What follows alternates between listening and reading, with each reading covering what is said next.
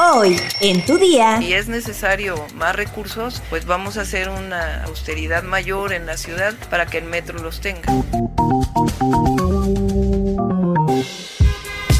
Tu día con el Universal. La información en tus oídos. En tus oídos. Hola, hoy es viernes 27 de enero de 2023. Este es el episodio número 200 de Tu, día, con, el Universal. Vamos por 10.000 más. Mientras tanto, entérate.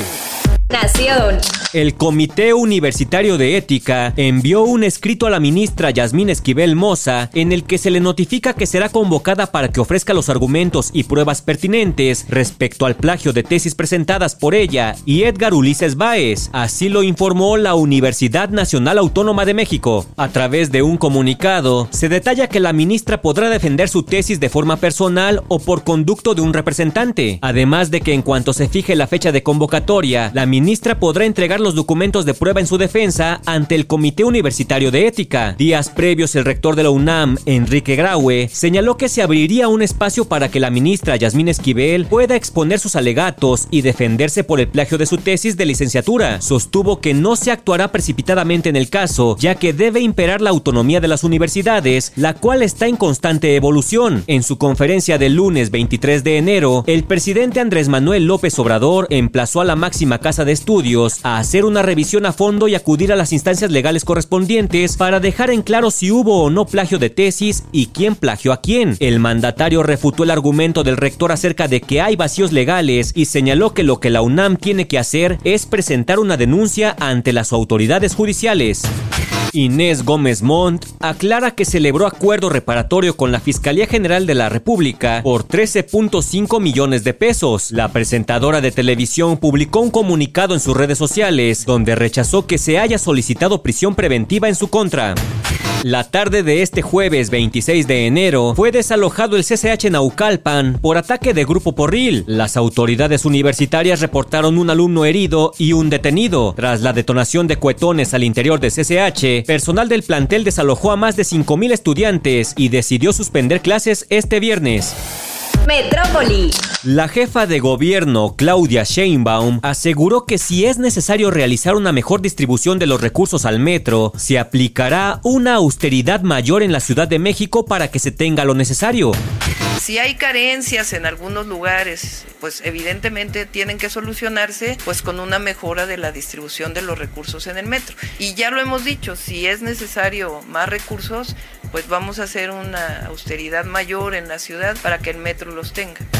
Tras la entrega de reconocimientos a elementos de seguridad y al ser cuestionada sobre si hay corrupción en el metro, así como sobre la adquisición de materiales para su mantenimiento, Sheinbaum mencionó que la investigación la debe hacer la Contraloría General, pero aclaró que se entregará un mejor sistema de transporte. Y en el caso del metro ya lo habíamos determinado previamente, poder generar mejores condiciones para que la compra, muchas veces la compra se hace mucho más tarde por no, no necesariamente que haya un problema de corrupción, si lo hay pues que la Contraloría lo determine o si se encuentra pues por supuesto tiene que ser sancionado, pero muchas veces tiene que ver con inercias en la administración que se tienen que romper. Por otro lado, dijo que se han registrado hechos atípicos que no están relacionados con el mantenimiento, ya que muchos de ellos se han realizado donde hay intervención por lo que la Fiscalía General de Justicia debe seguir con las investigaciones. Estados. El periodista Rubén Darío Cruz, reportero del periódico Por esto, fue atacado a balazos la tarde de este jueves en Cancún, pero logró salir ileso. El reporte fue recibido al número de emergencia 911 y refiere que cuando el reportero había salido de su lugar de trabajo y se encontraba a bordo de su vehículo, le dispararon desde un auto color negro. El comunicador, quien se encuentra registrado ante el Mecanismo Federal de Protección para Personas Defensoras de Derechos Humanos y Periodistas, resultó ileso. En tanto, la Fiscalía General de Quintana Roo inició una carpeta de investigación por la agresión que sufrió el periodista en el municipio de Benito Juárez. Mundo.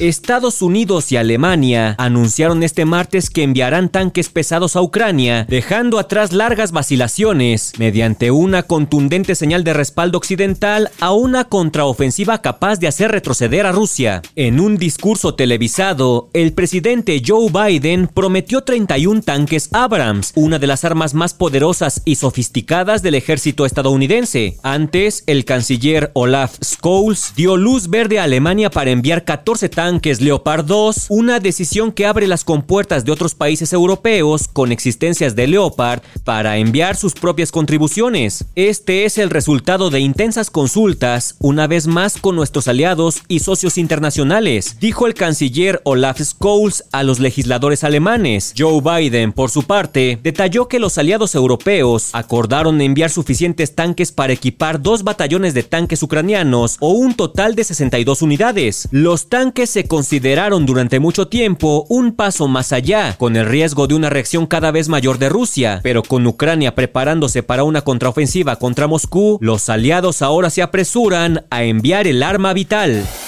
Espectáculos. Luego de que por varios meses Belinda negara su romance con el empresario Gonzalo Balleres, el pasado fin de semana fue captada presentándolo como su pareja cuando ambos se encontraban en uno de los antros más exclusivos de la Ciudad de México. En unas imágenes que fueron tomadas en el Raga by Joy Antara, un bar lounge frecuentado por figuras del medio artístico, demuestran que luego de unas copas, la cantante se mostraba más cercana al empresario, pues hay un video donde se ve a Belinda besar a la persona que se encontraba a su costado, pero él prefirió mantenerse en perfil bajo y de hecho aseguran que antes de retirarse del recinto, Gonzalo Bayeres le solicitó a los fotógrafos del bar eliminar todas las fotografías en las que él y Belinda aparecían juntos, pues todo indica que quiere seguir conservando su relación de la forma más discreta posible. Desde que Belinda terminó su relación con Cristian Nodal en febrero del año pasado, se supo muy poco de su vida privada, hasta que siete meses después de su ruptura con el intérprete de regional mexicano, fue captada posando en algunas fotografías con amigos, entre los que se destacaba la presencia de Gonzalo. Sin embargo, la cantante negó en más de una ocasión que se tratase de su nueva pareja. Y bueno, aquí la pregunta del millón es la siguiente. ¿Gonzalo Bailleres también se tatuará a Belinda? Hagan, sus, apuestas.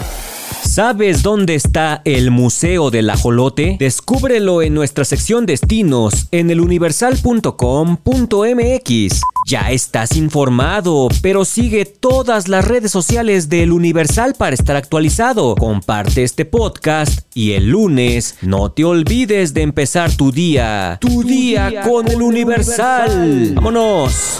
Tu día con el Universal. La información en tus oídos. En tus oídos. Even when we're on a budget, we still deserve nice things. Quince is a place to scoop up stunning high-end goods for 50 to 80% less than similar brands. They have buttery soft cashmere sweaters starting at $50, luxurious Italian leather bags, and so much more. Plus, Quince only works with factories that use safe, ethical, and responsible manufacturing. Get the high-end goods you'll love without the high price tag with Quince. Go to quince.com/style for free shipping and 365-day returns.